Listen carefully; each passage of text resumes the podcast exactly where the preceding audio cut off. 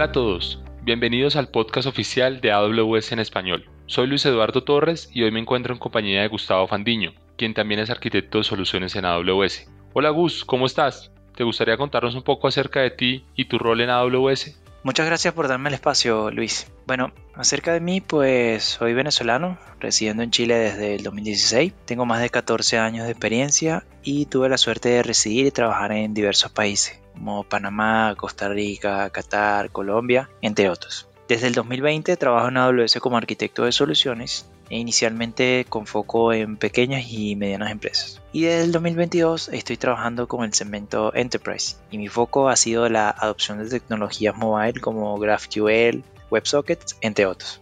Muy bien Gus, es un gusto poder hablar contigo. En esta ocasión vamos a hablar de una de las charlas más importantes que tuvimos en el AWS Reinvent 2020-22 y para aquellos que no sepan, el Reinvent es el evento más importante de AWS que se lleva a cabo en Las Vegas cada fin de año.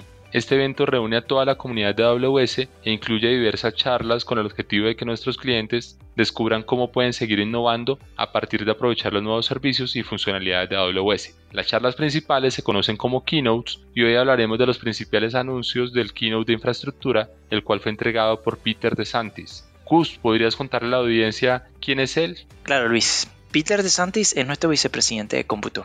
Hace 24 años comenzó a trabajar en Amazon y ha estado en AWS desde su incubación. Peter ha visto crecer desde que son embriones servicios como S2, RDS, entre otros. De hecho, Peter es el jefe de Swami, otro speaker importante en base de datos, analítica y machine learning, y que también tiene un keynote en el Reinvent. Sí, de acuerdo. Peter es una de las personas que más conoce cómo ha ido evolucionando nuestra infraestructura y es el que lidera equipos responsables de las innovaciones que vemos continuamente en esta área. Es todo un referente dentro de AWS. Y bueno, este fue el primer keynote. Cuéntame cuáles son los aspectos que más resaltarías de lo que vimos en esta sesión. Bueno Luis, creo que lo puedo resumir en dos palabras. Innovación y balance. Innovación porque a pesar de estar tanto tiempo en el espacio cloud, AWS siempre sigue innovando a una tasa muy acelerada. Lo vimos con Nitro, Graviton y Lambda y balance porque todas nuestras innovaciones buscan un balance entre rendimiento, costo y seguridad. Por ejemplo, nuestro protocolo basado en datagramas Scalable Reliable Datagram o SRD. ¿Y de todo lo que viste, qué fue lo que más te gustó? Bueno, si tuviera que elegir, definitivamente serían las innovaciones hechas a nuestro nuevo procesador Graviton. Bien, Gus, pero nuevo, no está nuevo. bueno, digo nuevo, pero realmente tiene pocos años. ¿okay? Graviton nació como producto de nuestra alianza con Anapurna Labs. ¿okay? La primera generación fue usada en el 2018 en el Reinvent. Y el siguiente año se lanzó la segunda generación. Y durante el 2020, 2021 y 2022 han habido innovaciones importantes sobre Graviton 2, las cuales incluyen 12 tipos de instancias agrupadas en 7 familias disponibles en 28 regiones y actualmente vamos por la tercera generación.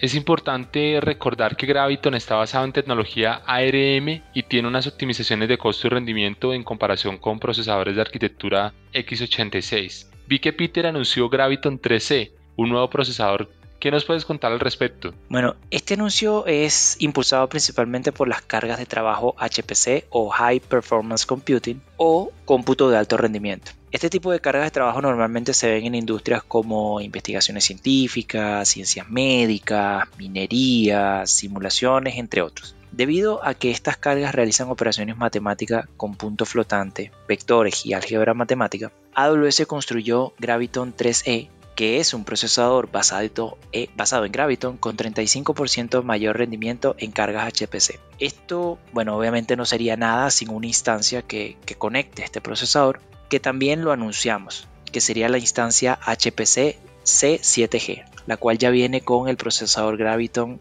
3E. Bueno, suena buenísimo. También vi algunos cambios alrededor de Nitro Controller, pero la verdad no sé si toda nuestra audiencia conozca qué es Nitro. ¿Podrías contarnos por favor qué es y qué novedades tuvimos este año? A ver, mira, Nitro, colocándolo un poquito fácil, es la tecnología de virtualización de AWS. Debido a la escala con la que opera AWS, nos vimos forzados a reinventar cómo es la tecnología de virtualización y de allí a que creáramos Nitro. Ahora bien, encima de Nitro hemos construido una serie de características que complementan y nos ayudan a innovar más rápidamente en nombre de los clientes. Tenemos los controladores, los chips de seguridad, los enclaves y por supuesto el virtualizador. Dentro de estas características están los controladores y lanzamos la versión 5 de Nitro, que vendría siendo un microchip con el doble de transitores de la generación previa, con el doble de la capacidad de cómputo y 50% más ancho de banda de memoria. Y esto no sería una innovación si no tiene al menos un 40% mejor rendimiento por watt. Bueno, muy bien. Entonces, cuando hablamos de Nitro, hablamos del hipervisor que usa AWS para soportar cargas de trabajo como EC2, pero también nos referimos al hardware que se ha venido desarrollando para funcionar específicamente con este hipervisor, como por ejemplo el Nitro Controller que mencionabas. Pero de ahí, Gus, ¿quiénes de nuestros clientes pueden verse beneficiados por estas innovaciones? Bueno, básicamente todos nuestros clientes, ¿ok? Pero especialmente aquellos que estén interesados en cargas HPC aquellos que busquen un balance entre costo, rendimiento y disminuir su huella de carbono. Y por lo general cargas de trabajo que tengan simulaciones, predicciones numéricas, todas esas cargas de trabajo se verán beneficiadas por estos anuncios. Listo, Gus. Habitualmente en estas charlas principales o keynotes suelen anunciarse nuevas funcionalidades de servicios o incluso anunciar nuevos servicios. ¿Cuáles fueron los anuncios más importantes que hizo Peter? Bueno, Aparte del nuevo chip de Graviton 3C están las innovaciones utilizando SRD, están también los lanzamientos de las nuevas instancias S2 y está Lambda Snap Start. Bueno, tenemos tres puntos. Aquí viene la parte central de esta charla, eh, que es hablar de estas innovaciones. Hablemos de cada uno de estos puntos. ¿Podrías contarnos qué es SRD? Sí, claro. Bueno, mira, antes de hablarte un poquito de SRD, vamos a hablar de TCP. ¿ok? Eh, TCP, bueno, ha sido un protocolo bastante utilizado y ha venido funcionando bastante bien desde 1978. Y bueno, ha sido la base de muchas cosas y muchas tecnologías que tenemos hoy en día. Sin embargo, en AWS nos encontramos con un problema y era que al utilizar TCP, este construye un solo camino desde el origen hasta el destino. SRD, que son las siglas de Scalable Reliable Datagram o en español Datagrama Confiable Escalable, es un protocolo de red que está equiparado con TCP. SRD se basa en la premisa que tenemos múltiples caminos seguros para llegar desde el origen hasta el destino. Esto permite que SRD envíe los paquetes de datos por diversos caminos y el destino es quien los recibe y ordena. En ese sentido, SRD permite tener el beneficio del multicamino y los reintentos se pueden hacer en cuestión de microsegundos. Además, corre sobre nuestra tecnología Nitro. Y todo esto me imagino yo con el fin de reducir la latencia y tener una red cada vez más rápida. Es algo que a mí me gusta mucho la innovación de AWS, la cual siempre busca solucionar problemas, en este caso incluso desde la base, llegando a ver cómo funciona la red y mejorándola y como siempre siendo pioneros en, entregar un mejor rendimiento. Ahora, cuéntame porfa si SRD es un desarrollo que AWS eh, lo comparte, si es algo que alguien, las demás personas en la comunidad lo pueden llegar a usar. Sí, en efecto, mira, SRD fue anunciado públicamente en el 2019, pero AWS ya lo venía trabajando internamente desde hace tiempo. Eh, de hecho, el protocolo está publicado en la IEEE desde el 2020, por lo que cualquiera puede ver cómo está construido y utilizarlo. Y una pregunta, ¿tú sabes cómo AWS está usando SRD actualmente? Sí, efectivamente, mira, em, el primero de ellos es en la utilización de una interfaz de red, específicamente con Elastic Fabric Adapter, que normalmente se utiliza para reducir la latencia en cargas de trabajo HPC. También lo estamos utilizando en EBS para bajar la latencia y es por eso que el próximo año todos los volúmenes EBS y O2 utilizarán SRD automáticamente, sin costo adicional para nuestros clientes. Creo que una de las grandes ventajas de todas las optimizaciones de nuestros servicios, y es algo que mencionaba Peter, es obtener un mayor rendimiento sin aumento de costo. Esto es algo que siempre le estamos pasando a nuestros clientes y que lo único que deben hacer es estar atento justamente a estos anuncios que vamos haciendo. Ahora Gus, tú mencionabas que SRD puede ayudar a los clientes con cargas de HPC y volúmenes de EBS, pero tenemos también aplicaciones, me imagino yo, a nivel de red. ¿Cuáles serían esas aplicaciones? Sí, en efecto, con el uso de SRD buscamos siempre un mejor rendimiento a menor costo. El uso que se le dará a SRD a nivel de red es para los adaptadores de red de S2 que se vendrían siendo para las Elastic Network Adapter o las ENA.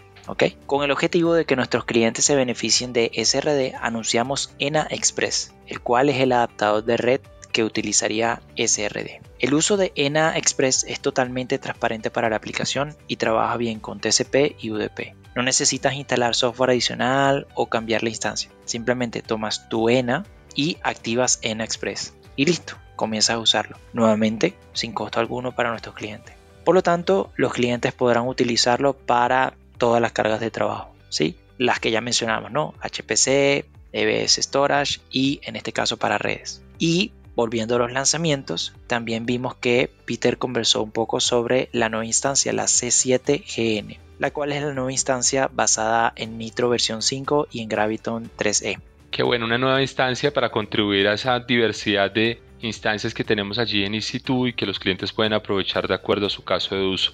Podría resumir lo que hemos hablado como mejoras continuas eh, orientadas a ofrecer un mayor rendimiento de las cargas de trabajo a nuestros clientes. Hubo otra frase de Peter que me llamó mucho la atención y fue que AWS está creando su propio hardware para Machine Learning con el fin de reducir todos los embotellamientos que pueden haber en el camino. ¿Qué opinas de esto? Bueno, es un tópico muy interesante Luis. De hecho voy a tratar de ser rápido porque el tema da para largo.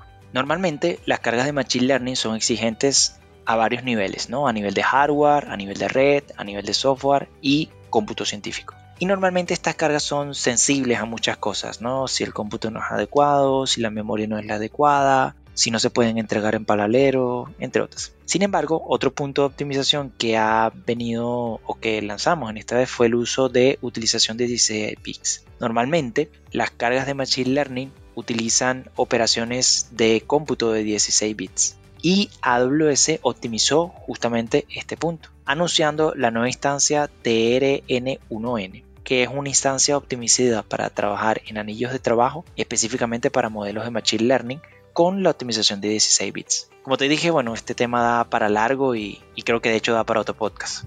Definitivamente da para otro podcast. Machine Learning siempre hay bastante para hablar. Esperemos que en una siguiente oportunidad podamos hablar de ello. Ahora que ya hablamos de las innovaciones de SRD, las instancias nuevas, Graviton, pero hay algo de lo que no hemos hablado y fue de Ferrari. Eh, allí estuvo como invitado Joe Clear, que es un ingeniero senior de Ferrari y a la vez responsable de que ellos tengan un mejor rendimiento en cada vuelta. Cada vez que un carro de Ferrari está corriendo en la Fórmula 1, ellos analizan mucha información y van mejorando sus carros basados en esta información. E incluso Joe que mencionó que está usando Machine Learning y analítica en AWS para mejorar el rendimiento de sus vehículos. ¿Qué te pareció su intervención? Bueno, personalmente me parece fantástico que los deportes incluyan a los datos como una variable adicional para tomar este tipo de decisiones. Este tipo de cosas me hace recordar la película llamada Moneyball con Brad Pitt y Jonah Hill. No sé si la viste.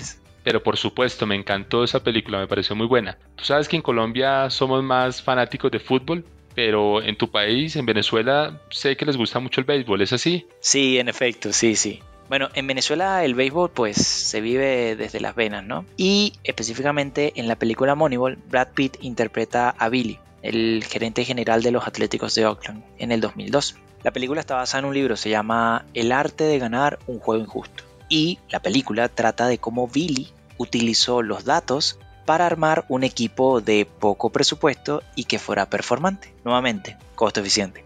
Al finalizar dicha estrategia, Billy logró llegar a los playoffs con un tercio de lo que invirtieron los Yankees de Nueva York. Esa diferencia fueron 81 millones de dólares. Por lo tanto, que Ferrari use los datos para competir es un indicativo de que los deportes han cambiado, porque ahora toman decisiones basadas en datos. Y de acuerdo, y fue algo que me comentaron varios de los asistentes al Reinvent, y es que eh, no solamente la charla de Peter, sino en muchas otras charlas se pudo ver avances en temas de analítica Machine Learning y, por supuesto, casos de clientes donde estamos viendo que las diferentes industrias cada vez adoptan más el uso de los datos. Ahora, Gus, terminemos con Lambda. ¿Qué nuevas funcionalidades tenemos en AWS Lambda? Bueno, eh, el último lanzamiento que hicimos fue sobre Lambda, ¿ok? Como bien sabes, Lambda ha sido nuestro servicio bandera serverless desde el 2014. Actualmente tiene más de un millón de clientes y más de 10 trillones de transacciones por mes. Eso es aproximadamente 370 mil transacciones por segundo.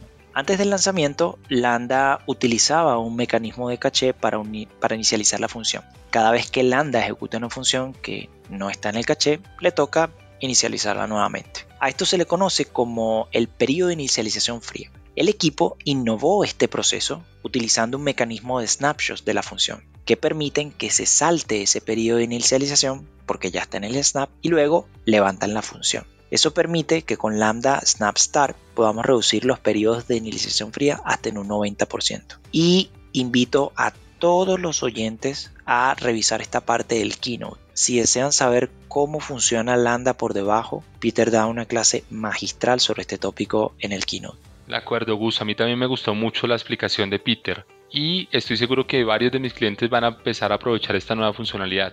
Pregunta, ¿a dónde pueden los clientes ver este keynote? Bueno, pueden ir directamente a la página del Reinvent o en nuestro canal de YouTube llamado AWS Events. Por cierto, les recomiendo ver este canal porque tiene todo el contenido que pasó en el Reinvent, así como los keynotes y otras, otras charlas de interés para que no se pierdan ningún detalle y ahí pueden sacar el máximo provecho a los servicios de AWS y escuchar de primera mano cómo nuestros clientes están aprovechando estas capacidades. Bueno, esa es una muy buena recomendación. Gus, de nuevo ha sido un gusto tenerte por acá. Espero que nos podamos encontrar de nuevo para hablar de diferentes temas. Bueno, Luis, muchas gracias a ti. Fue un honor compartir este espacio contigo y con gusto, bueno, puedo regresar cuando, cuando gusten a conversar de otros tópicos. Bueno, esperamos que este episodio haya sido de su agrado y que toda la información les sea útil. Recuerde que nos encantaría leerlos. Pueden escribirnos a AWS Podcast en español, arroba amazon.com soy Luis Eduardo Torres y me acompañó Gustavo Fandiño. Y como nos gusta decir en AWS, sigamos construyendo.